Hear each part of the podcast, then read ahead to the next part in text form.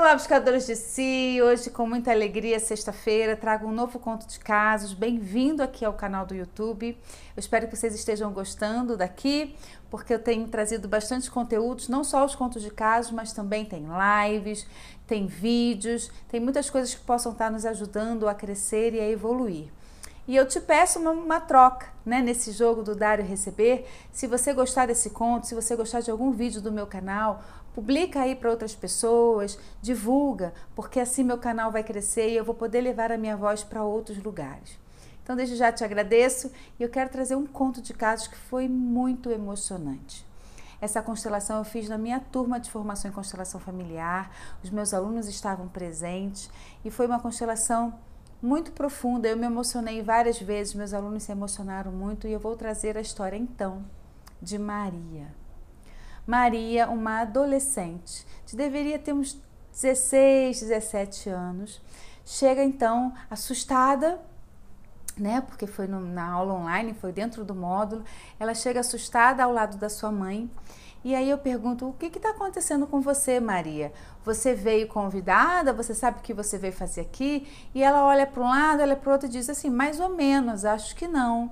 Então convido a mãe de Maria para ficar um pouco mais próximo à câmera e digo: o que está acontecendo com Maria? E ela diz: Maria está com alguns problemas emocionais. E aí, Maria, então, com problemas emocionais, eu pergunto: Maria, você concorda que você está com problemas emocionais? E ela começa a relatar crises de ansiedade, forte taquicardia, e ela foi ali trazendo vários conteúdos para dizer que ela de fato tinha e estava passando por problemas emocionais. Então a gente aquietou, respiramos juntas. Eu vi que ela estava muito nervosa e muito desconfiada em olhar para mim, olhar para a câmera. E ela chegou até dizer: né, Eu fico nervosa porque vai começar as aulas, eu tenho que olhar para os meus pros colegas, conhecer as pessoas. E aqui tem de gente me olhando. E eu falei: Calma, estamos todos aqui apenas para ser um facilitadores do seu processo, estamos todos para te ajudar. Fechamos os olhos, começamos a respirar. E aí, quando começo a abrir o campo da constelação, eu disse para ela: escolhe alguém para ser você. Maria então escolheu e colocou ela. E aí eu disse: agora escolhe alguém para ser a sua ansiedade. E ela escolheu alguém, um, um bonequinho preto, um pino preto que eu tenho na minha mesa de trabalho, para ser a ansiedade dela. Quando a Maria coloca a ansiedade no campo da constelação, ela olha para a mãe e diz: agora você pode sair. Ali eu vi a força de Maria. O quanto de fato ela provavelmente está passando, estava passando por várias situações e que ela se sentia insegura dentro desse processo, mas o quanto ela era forte para suportar tudo aquilo para não trazer dor para outras pessoas. Então vamos lá, vamos seguir nessa constelação. Então Maria começa a relatar e eu disse assim: então agora escolhe alguém para ser sua mãe. Ela escolheu alguém para ser a mãe dela. Agora escolhe alguém para ser seu pai. Maria coça a cabeça e diz: Hum, não quero, não. Não quero colocar meu pai aí, do meu pai eu quero distância. Eu disse: não, tudo bem, respeito, mas você pode escolher um boneco para representar seu pai, mesmo que ele não fique dentro do campo, ele fique do lado de fora. Então ela escolheu e o bonequinho ficou lá do lado de fora. Então Maria começa a contar a história dela. Filha de pais muito humildes, esse casamento entre o pai e a mãe dela durou 10 anos.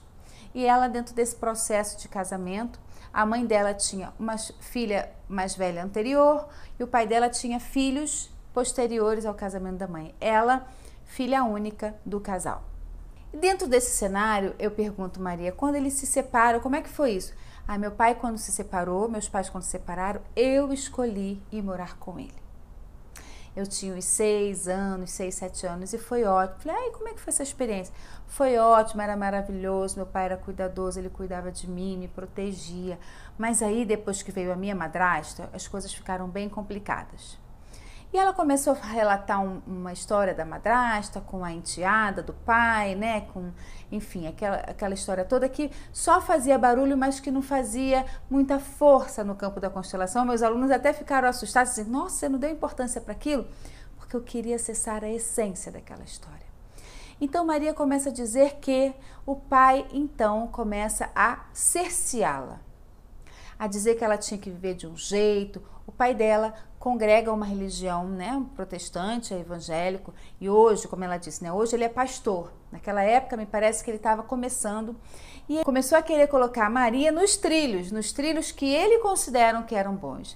E Maria estava se descobrindo, adolescente com 11, 12 anos, 13 ali, querendo descobrir maquiagem, brincos, cabelos e roupas e, né? E dentro desse processo, esse pai começa a querer cercear Maria. E Maria sofre muito, porque foram muitas agressões verbais, muitas coisas ditas, muitos movimentos feitos que Maria se sentiu extremamente agredida. E realmente foi uma agressão. Né, uma agressão para aquela menina que estava desabrochando e que estava dizendo: é, desse jeito você não pode viver. Então fico olhando para aquela história muito sofrida, todos nós nos emocionamos muito. Então olho para Maria e digo: Maria, você sabia que seu pai é um cara legal? E ela fica quietinha, olhando para mim. Seu pai é um cara legal. E ela diz: No fundo, eu sei que é. Mas ele me fez sofrer muito. Eu falei: Sim, é, Maria, eu sei. Muitas vezes, quando a gente entra numa religião ou quando a gente acredita em algo que pra gente faz muito sentido, a gente deseja fazer isso pelos nossos filhos. Vamos olhar pelo lado do seu pai. Seu pai se converteu numa igreja que ali tem dogmas, tem regras, tem uma forma de viver que ele acredita que só vai para o céu, só será salvo as pessoas que viverem dentro daquelas normas. Então, do jeito dele, ele estava querendo o melhor para você. E ela foi ali então respirando e olhando para aquela história, olhando para aquilo. Ela é, mas ele falou muitas coisas difíceis. Eu sim, eu imagino. Eu imagino. Ele falou assim, ela falou assim, eu, ele falou que desiste de mim. Porque ele acredita que se você não viver dentro daquelas normas, daqueles preceitos, você é uma pessoa perdida. E Maria então foi ouvindo aquilo com tranquilidade e conseguindo se ampliar a consciência. E aí eu disse para ela: fecha seus olhos e olha para o seu pai olha para ele do jeito que ele é e diz: Pai, eu tenho a sensação de que você não me aceita do jeito que eu sou. Eu tenho a sensação de que você não me ama do jeito que eu sou. E eu também, Pai, tenho a sensação de que eu não te amo do jeito que você é. Você não me aceita e eu não te aceito. Então Maria foi expandindo, né? Eu fui fazendo uma constelação bem didática, porque a constelação, mais do que um processo, né, de mexer ali, fazer movimentos, é trazer uma consciência sistêmica, é trazer uma consciência para o cliente que ele possa compreender que os excluídos só prejudicam a nós mesmos. E aí Maria então foi olhando para aquele processo, foi olhando para esse pai, foi vendo que ela também excluía ele, mas na verdade que ela tinha um profundo amor por esse pai. Uma criança escolher, quando na separação dos pais, ir morar com o pai, é um amor profundo. E esse é um ponto importante, né, gente? Uma criança de seis anos não tem que escolher com quem vai ficar. A criança pode estar com um dos dois. Os adultos é quem tem que resolver com quem vai ser melhor para a criança, quem vai ter maior estrutura financeira, emocional e, estrutural mesmo para poder acolher aquela criança. Mas quando a criança com tão pouca idade escolhe com quem vai ficar, é como se ela estivesse renunciando a outra parte. Então veja bem, naquele momento ela escolheu ficar com o pai. E nesse momento ela teve que escolher estar com a mãe, porque com o pai não dava mais. Com o pai estava muito sofrido, estava muito abusivo. Então ela volta para casa da mãe, aquela casa com aquela pessoa, a mãe dela, que um dia ela renunciou. Olha que forte isso.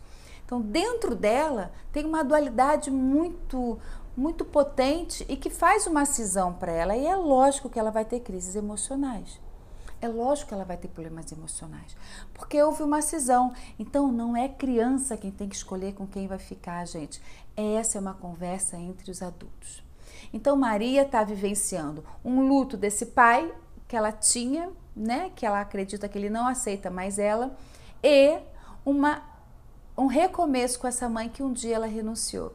Então a gente foi olhando para aquilo ali, eu fui trazendo essas imagens para ela, deixando ela expandir um pouco mais, e aí eu disse para ela falar para o pai dela: querido pai, você é importante para mim.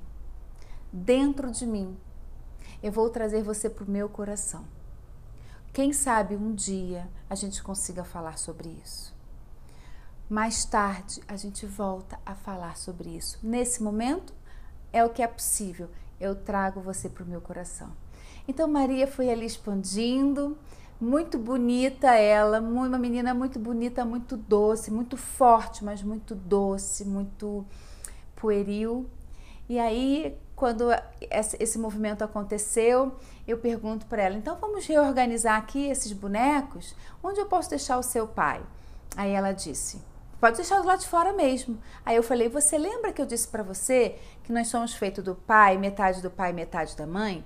E se você ficar só com a metade da mãe, como você fica? Ela disse: incompleta. Eu, isso. Você fica incompleta. Então, seu pai tem que estar aonde? Ela dentro. Peguei o boneco do pai e coloquei dentro e puxei o bonequinho da ansiedade para trás. Eu falei: "Como é que fica para você assim?" Aí ela disse: "Fica bom". Aí eu fui, puxei um pouquinho mais, eu falei: "E agora?" Ela: "Fica bom". E eu tirei o boneco da ansiedade. Ela: "Aí ficou melhor ainda". Falei, então, o que, que você aprendeu hoje? Só fiz essa pergunta para ela. E ela disse assim: se meu pai fica dentro do meu coração, a ansiedade fica fora. Se o meu pai não fica dentro, a ansiedade entra. Olha, todos nós ficamos muito emocionados e eu estou torcendo, né, veementemente para que Maria se fortaleça mais, entenda que esse pai tem que estar tá dentro, que essa mãe pode estar dentro e que nesse momento não é possível conversar, porque o pai dela tem uma verdade e que é uma verdade para ele, assim como ela tem uma verdade e que também é uma verdade para ela. E essas verdades são conflitivas, mas o amor deles transcende a tudo isso. Então agora não é possível conversar. Quem sabe um dia. Espero que vocês tenham gostado desse conto de caso. Cuidem das suas crianças, olhem para os seus adolescentes, para que a gente possa também aprender e expandir com eles. Muitas vezes a gente tem uma forma de viver, uma forma de olhar o mundo que a gente quer impor, e esses adolescentes eles estão querendo descobrir a forma dele de viver. Então a gente também pode tentar minimamente buscar uma flexibilidade para educar com amor. Beijo grande até sexta-feira que vem. Se esse conto de caso te ajudou, manda aí para seus amigos, para seus colegas, divulga aí pelo YouTube, manda aí para seus grupos, porque vai me ajudar aqui nesse processo. Beijo, até sexta-feira que vem.